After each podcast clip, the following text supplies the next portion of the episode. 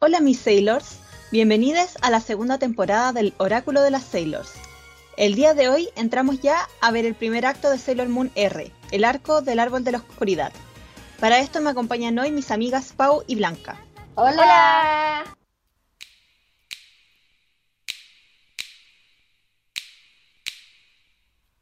En primer lugar, hoy vamos a comenzar nuestra sección de Mercurio retrógrado.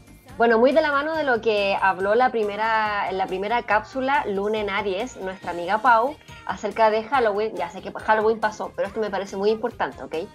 Resulta de que en Estados Unidos siempre esta cuestión de Halloween es obviamente muy revolucionario y ahora por pandemia muchas cosas pasaron y otras que no pasaron. ¿Y cómo, se, cómo es eso?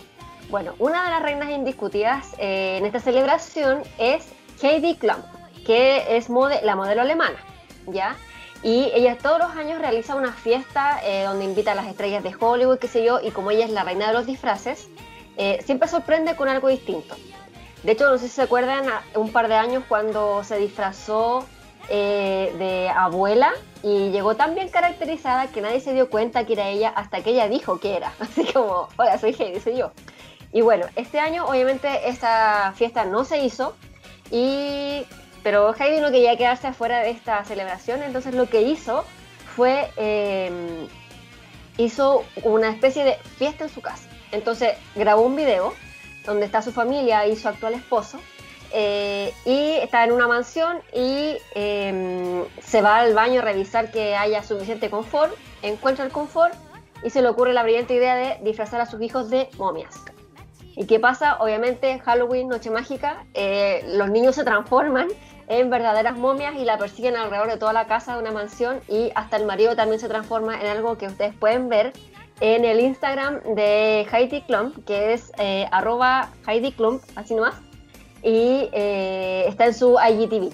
Así que lo pueden ver, es impresionante, la verdad es que lo encontré muy muy bueno y con un gran toque de humor. Así que está muy bacán. Y otras que también siempre dan como la nota alta eh, son las Kardashian, que este año obviamente Kim se disfrazó de Carol Baskin de, del Rey Tigre, la serie, y hoy sus niños eran tigres bebés, muy adorables.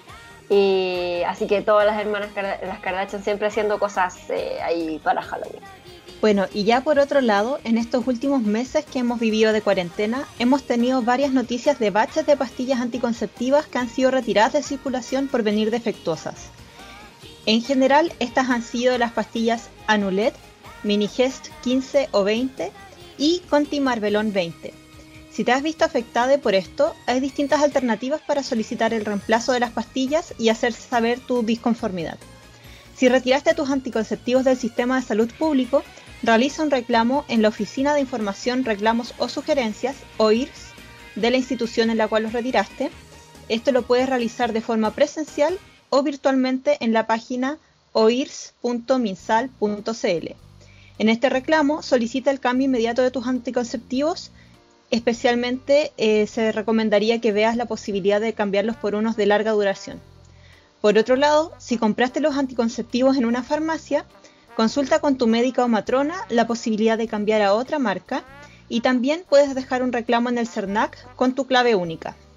Recuerda que el acceso a los métodos anticonceptivos es tu derecho, tanto desde el punto de vista de ser tu derecho a la salud y también tus derechos sexuales y reproductivos.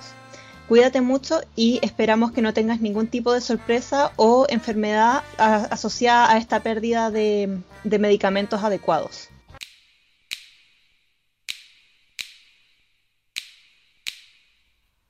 Bueno, y ya entrando en materia y en lo que es Sailor Moon, como comentábamos en el capítulo pasado, el arco, arco del árbol de la oscuridad es un arco de relleno. Esto quiere decir que no está incluido en el material original de la serie, que sería el manga. En este sentido, ¿qué creen que le aporta este arco a la serie de Sailor Moon? Pau, ¿qué te parece a ti? Eh, me parece que esta, esta saga, que no es muy de mis favoritas, de hecho, mm, no, la, no es como algo que yo recuerde de infancia, como, ay, sí, po, Alan y Annie.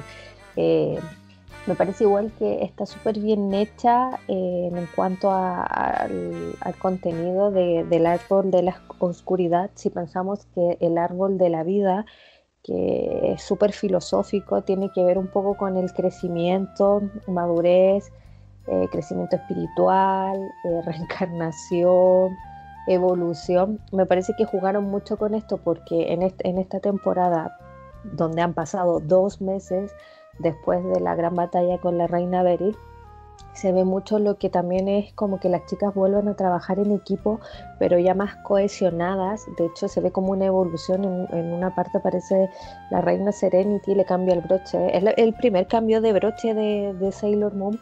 Y de las otras Sailor se ve también un nuevo poder que antes no tenían. Entonces habla la evolución de, que ellas están creciendo y están creciendo como guerreras, están creciendo como eh, personas. Eh, me gusta también esta analogía del árbol, que es como un árbol tóxico, ¿cachai? Así como que necesita un detox. Entonces, qué mejor que venga la Serena y haga una curación lunar con, con el cristal de plata para volverlo a lo que era en un principio. Y como que la moraleja es que al final solo necesitaban amor. Me gusta también esto de, los naipes, que son como muy Sakura Carcaptor, pero también me recordó mucho a, Clamp, como a, ese tipo de, anime, eh, mm, como un poco las guerreras mágicas también, no sé, como que me recordó mucho esa, esa parte de, la infancia. Y a ti, Blanca, ¿qué te gustó de esta saga? Bueno, yo creo que, no sé, como que principalmente, es que decir que no aporta nada, Em, yo creo que lo que siento que más puede aportar es que quizás para el espectador, eh, que en este caso éramos nosotras de pequeñas, o todos ustedes en casa que están escuchando esto, que cuando lo vieron de pequeños, es que en el fondo acá lo que tiene que triunfar es como el amor. Porque al final el árbol de la oscuridad se alimentaba de amor, no se alimentaba de otra cosa. Entonces, mientras ellos más mal se llevaban, mientras Alan y Anne más más peleaban, más discutían y más se separaban, eh, el árbol sentía eso y se empezaba a morir más rápido. Y no era suficiente la cantidad de energía que en el fondo recolectaba de, de los humanos porque no era esa la forma de alimentarse, sino que necesitaba amor. Y cuando ellos se reconciliaron, evidentemente el arbolito dio un nuevo, como que murió, se purificó obviamente por ayuda de Sailor Moon y volvió en el fondo en esta forma de como una baby plantita y obviamente ahora ellos, Alan y Ann, están como destinados a cuidar esta plantita hasta volver a hacerla un árbol para que también ellos no mueran. Es como muy como nosotros con el planeta Tierra, donde tenemos que cuidar todas las plantas y los árboles, quizás como eso me hace como mucho sentido. Sí, sabes que en realidad lo que comentas tú, Blanca, también me hace harto sentido que al final eh, los capítulos de cierre de este arco eh, son como una especie de fábula. Como que es esa la impresión que me da, donde el árbol cuenta un poco su historia, cuenta de dónde surge, eh, habla de esta especie, como de esta creación de los aliens, de, de, de la, no sé si familia, pero de la gente del, pueblo de Alan y Anne, y que en el fondo cuenta cómo ellos se empiezan a pelear y cómo eso les va llevando a distintos problemas y cómo al final la solución tiene que ver con eh, con este con este como con este amor con, el, con la armonía que eso era lo que tenían que lograr para estar bien entonces igual quizás como una, una cuestión como más de, no sé si es, como bien evidente, como medio moralizador este, este último relato. Y bueno, aparte de eso, el otro que yo rescato de este arco es em, uno de los capítulos que vi, creo que ahora de más último cuando estaba repasando este arco, cuando hacen el evento en el colegio de Rey y como que la muestran a ella como una persona súper participadora, súper eh, como organizadora y súper activa en su comunidad escolar. Como que me gustó mucho conocer esa faceta de ella como una persona que tenía su canción, que mm, súper popular, súper querida por sus compañeras, que tenía como esta beta media artística. Como que me gustó harto ese capítulo relleno en, en general, que es un poco lo que más me gusta del relleno del, anime de los 90 que nos permite conocer un poco más a las Sailor Scouts en otras dimensiones que no se desarrollan tanto en el manga o si uno siguiera entre comillas el canon. Así que eso es algo que yo rescato harto de, de este mini arco, es ese capítulo donde podemos conocer un poquito más a Rey, me gusta. Y lo otro que me llama harto la atención es que usaran a los villanos como haciendo referencia a las cartas del tarot, creo que era que es, como un recurso que he visto que se usa harto en, la cultura popular japonesa, en el anime, en el manga, como que están muy presentes las cartas de tarot y no sé por qué será, pero siempre está la referencia en distintas series o en distintos libros, en varias partes. también me llamó harto la atención.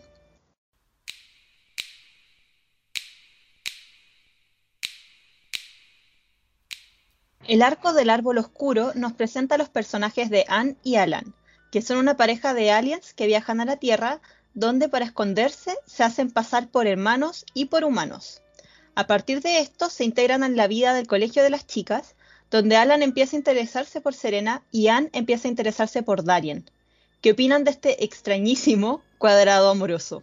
Ay, es que es todo tan raro en esta, en esta parte, porque, o sea, conversábamos, eh, me trabo la lengua, conversábamos tras eh, micrófono que mm, es muy raro esto de que ellos son pareja, puertas adentro, pero en el colegio son hermanos y se celan unos a otros cuando se da esta como interacción Darien, Serena, qué sé yo, entonces muy extraño. Además, son tan insistentes porque es como, es claro que Serena no está ni ahí con Alan, pero él insiste y es como, o sea, como ya basta, amigo, date cuenta, así como no te va a pescar, o sea, Serena está, ahí como con el ojo encima de Darien y no está ni ahí contigo y él insiste.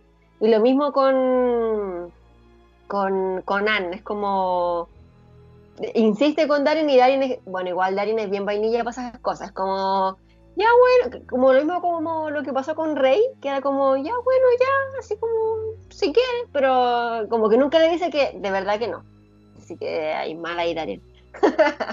en su defensa se supone que no tenía recuerdos, pero, pero es muy extraño y siento que sin duda es muy necesario también como generar este vínculo entre los cuatro, como no sé, como raro.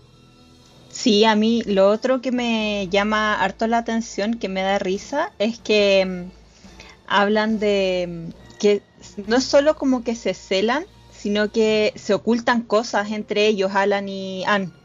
Porque ellos como que, o sea, para nosotros como las personas que estamos viendo, se nos hace evidente que a Alan le gusta Serena y que a Anne le gusta Darien, pero como que ellos intentan ocultárselo entre ellos, entonces es muy raro porque se supone que ellos son pareja y sientan atracción por otra persona que también obviamente es súper normal, pero como que actúan sobre esa atracción, intentan como jotearse a la persona que les gusta y escondérselo a, su pareja. Entonces lo encuentro súper, eh, no sé, súper raro y súper tóxico que ellos en su relación hayan estado escondiéndose cosas e intentando como un poco no sé si manipularse o no sé, como encuentro que es súper eh, penca esa dinámica entre ellos dos.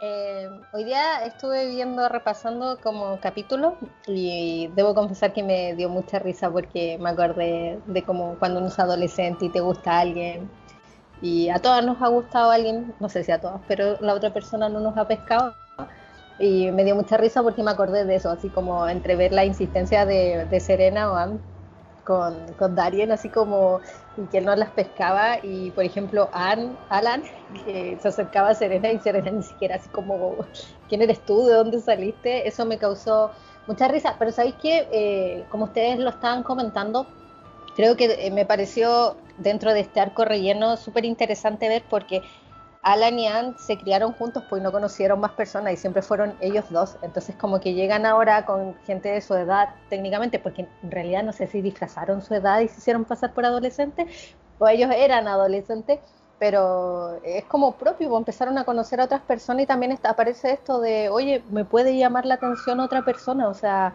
no, no, significa que quizás como que se abre un poco ahí la brecha de, no significa que nos tengamos que quedar los dos juntos, hay un millón de posibilidades. Y eso lo encontré como súper interesante entre ellos. Era como, oye, nos puede gustar otras personas. Y eso es muy de adolescente y muy de adulto. Pero también está ahí por la elección, ellos se eligieron. ¿Cachai? Y ahí lo, como que resalto un poco eso.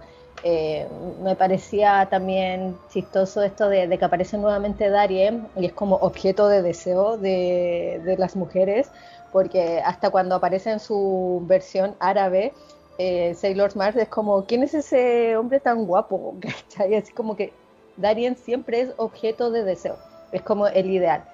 Pero no sé, lo encontré entretenido, eso me hizo recordar mucho a mi... Siguiendo con el tema romántico, en este arco de relleno, Serena se plantea dudas respecto a su relación con Darien por primera vez, preguntándose si tiene sentido su relación si le quitan la historia de su vida pasada y sus recuerdos. ¿Qué les parece estos cuestionamientos que se plantea Serena? Bueno, como lo estábamos hablando recién en off, eh, creemos que es la primera vez que ocurre esto. Eh, sabemos que no es la última porque aparece en nuestro amado arco final, pero me parece bien porque realmente es esa la pregunta y que siempre la hemos conversado. En realidad ellos tenían clic o, feeling eh, si no hubieran tenido una historia de amor eh, en otra vida, no lo sabemos. Y me parece súper bien que ella se replantee esto y, busque y, también no lo deje a manos del destino y diga como, oye, realmente nosotros tenemos un futuro o un presente, más que futuro, un presente en esto. Así que me parece genial lo que ocurre aquí. Sí, yo concuerdo con lo que dice la Pau y también me acuerdo mucho algo que, que, que en algún minuto la misma Pau nos comentó no me acuerdo si lo hizo eh, al aire o si lo conversamos nosotras internas en nuestras eternas reuniones y, juntas, em, que al principio eh, Toxido Mask es como que no pesca mucho y cuando se da cuenta que Serena es Sailor Moon, ahí como que le toma más atención y como que eh, como que la respeta más y como que cambia un poco su actitud frente a ella. Entonces, me parece siempre bien que uno cuestione eh, este tema como de, de, de, dónde viene uno, eh, como de la historia pasada, porque igual siento que eh, en ese momento, quizá en el pasado hicieron clic, pero es necesario que ahora hagan clic también. A lo mejor pueden ser buenos amigos se pueden llevar bien, pero a, lo mejor no necesariamente que ellos tengan que volver a ser pareja, o sea, creo yo. Me parece súper bien que se lo cuestione.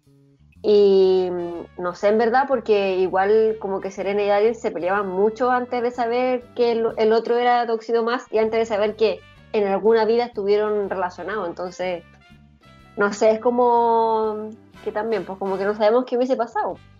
Pero es buena la el cuestionamiento en todo caso.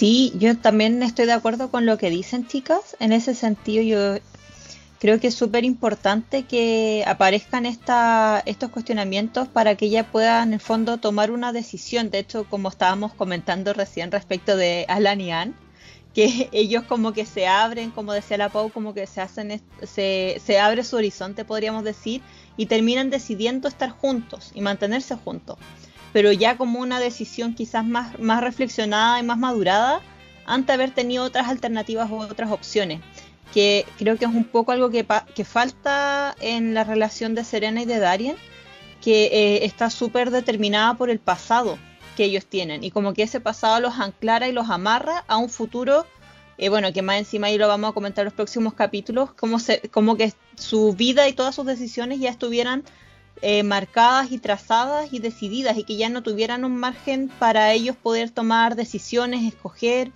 o tener otras, otras alternativas. Entonces también encuentro súper valioso que se dé este espacio de cuestionamiento. Ahí creo que les comentaba que me, me, da un poco risa que esto ocurra en el relleno, que siempre lo estamos pelando. Pero mm, me parece muy, muy importante que, eh, esta que la decisión de estar juntos sea una decisión consciente y una decisión eh, que ellos toman y no una cuestión que ocurre por inercia, por seguridad, porque están acostumbrados a estar juntos o porque sienten que tienen que estar juntos, sino que tiene que ser una decisión de verdad, no una, una reacción de la, de la historia que ellos tienen. Así que me parecen bacán estos espacios de, preguntarse si está bien que estén juntos, si, tienen de verdad cosas en común, de replantearse esa relación. Lo encuentro muy valioso. Dentro de este arco hay un capítulo de relleno donde Darien y Serena tienen que cuidar de un bebé cuya mamá es afectada por los poderes de un maligno. La premisa de este capítulo se me hizo totalmente la premisa de un fanfic. Em, ¿Qué les parece este tipo de historias? Pau, ¿qué opinas tú? Tosuda la Usagi Serena, tosuda. Es como eh, quien la sigue la consigue. es como obsesiva hasta el final. O sea, va a la casa a cuidar a un niño solo para estar ahí con, con el Mamoru. Y también me parece que, además de ser muy divertido, es como una premisa de lo que va a venir en los siguientes capítulos cuando venga la Rini ahí.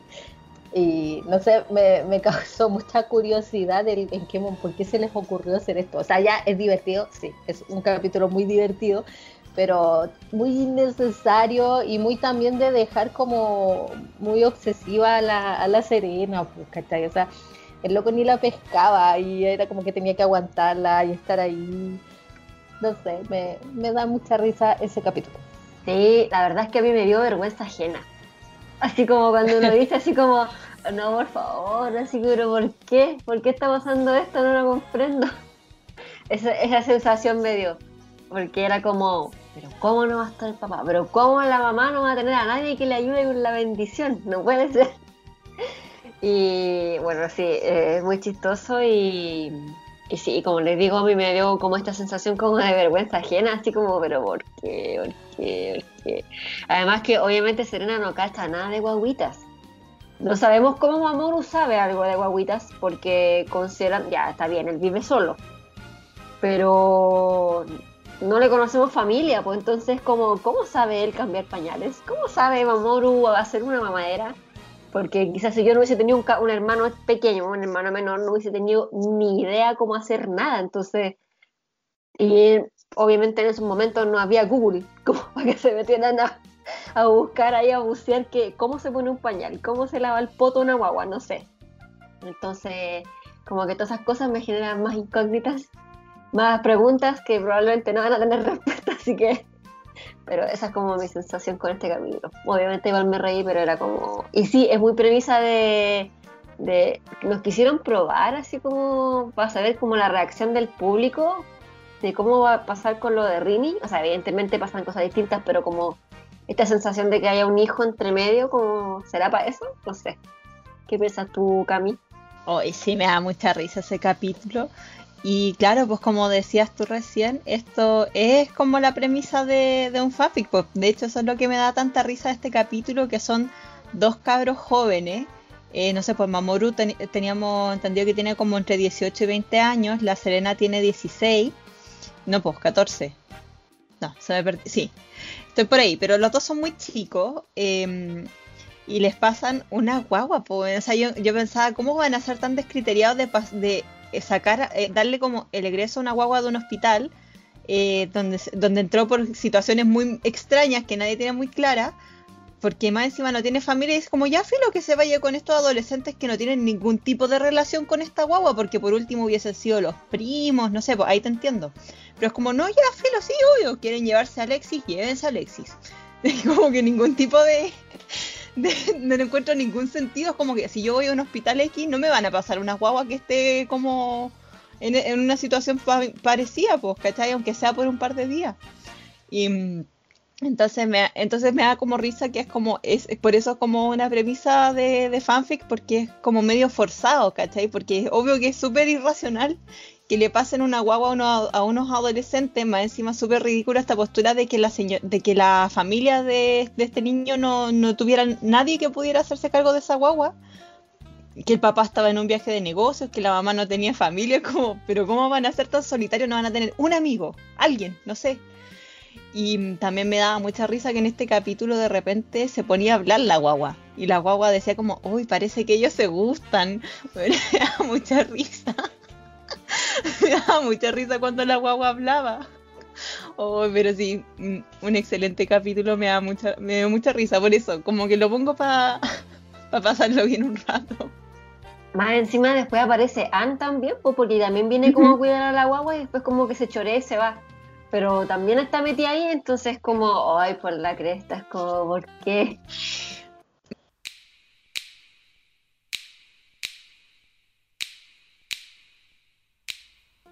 Terminamos el día de hoy, como siempre, con nuestros Makoto datos. ¿Qué traen para todas nuestras escuchas esta semana? Bueno, yo les traigo la miniserie que está en Netflix, Gambito de Dama, que está protagonizada por Anya Taylor Joy, que es eh, argentina inglesa. Y la serie nos cuenta sobre la vida de Beth Harmon, eh, que es un personaje ficticio, pero la premisa de la serie trata de que es la primera como mujer eh, que ajedrista, pero que seca, así bacán.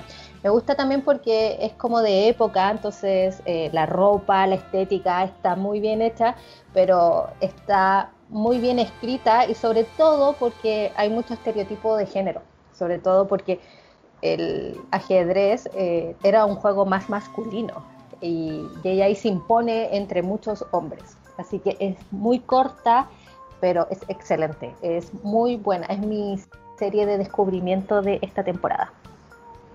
Qué buena, la he visto, la he visto harto por todos lados, así que bueno, es que es demasiado buena.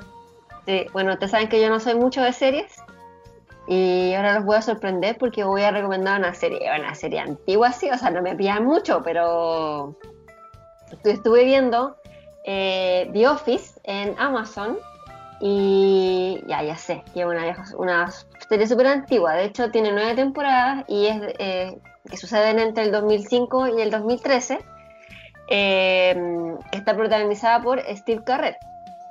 Y en el fondo lo que hacen es como mostrar la vida en una oficina de suministros de papel en la ciudad de Scranton, en Pensilvania, Estados Unidos. Y esto es como muy tipo reality, pues, así como cuando uno ve las Kardashian o lo que sea, entonces eh, los graban como en su día a día y tienen un momento de entrevistas que es como la mejor parte porque obviamente van y las entrevistas van como entre medio de la historia, entonces se ríen de las cosas que dicen y todo eso. Entonces me ha hecho mucho reír porque en verdad es tan absurdo, es que Steve Carell es el jefe, se llama Michael Scott. Y es tan absurdo y es como, bueno, no puedo creer, no puedo creerlo que sea así de absurdo. Y lo peor es que tiene, tiene gente, tiene compañeros que le siguen el juego. Y son igual, y hay unos que de verdad le siguen el juego así como real. Entonces son tan absurdos todos, así que, no sé, muy buena y cada, cada capítulo dura como 25 minutos. Obviamente son una temporada y cada temporada es como de 20 capítulos, o sea, son caletas, pero es como para para irlos viendo random o a la hora del almuerzo. Nosotros lo vemos a la hora del almuerzo con, mi pareja, así que eh, ese les recomiendo yo. The Office en Amazon Prime. Bacán. Bueno, yo para esta semana les traigo como recomendación un podcast que es eh, La Choza de los Pequeñines, que es de un amigo mío, el, el Seba, que le mando muchos saludos. Eh, la Choza de los Pequeñines es un eh, podcast que está dedicado a todo lo que es animación. Principalmente, eh, hasta ahora lo que han hecho ha sido más que nada animación occidental. por ejemplo, han hecho reviews, cada capítulo es de una serie distinta. Hicieron uno de, por ejemplo, de Invasor Sim, de Bob Esponja. Tuvieron también uno, un capítulo que fue sobre las películas de Shrek. Entonces, súper diverso muy variado. Yo he visto hasta ahora casi la mayoría de las series que han comentado, pero las últimas eh, son más nuevas y todavía no las veo. Así que súper interesante y uno se ríe harto con las cosas que comentan los chicos. Eh, bueno, la Choza eh, tiene un Instagram también que es arroba la Choza Podcast y se puede escuchar en Spotify y también en, está en Apple Podcast. Eso es lo que, quiero, lo que les quiero recomendar esta semana.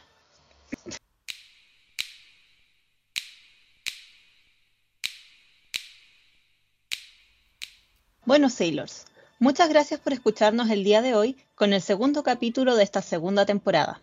Como siempre, les dejamos invitadas a seguir nuestro Instagram, arroba oráculo de las Sailors, donde iremos subiendo contenido durante la semana. ¿Qué opinan del capítulo de hoy y de todos los enredos románticos de esta primera parte? Cuídense mucho, lávense las manos y mantengamos nuestro, nuestro entusiasmo y participación en la construcción de una nueva constitución y de un nuevo Chile. ¡Chao a todos! Chao. Chao, chao. Nos vemos. Nos vemos.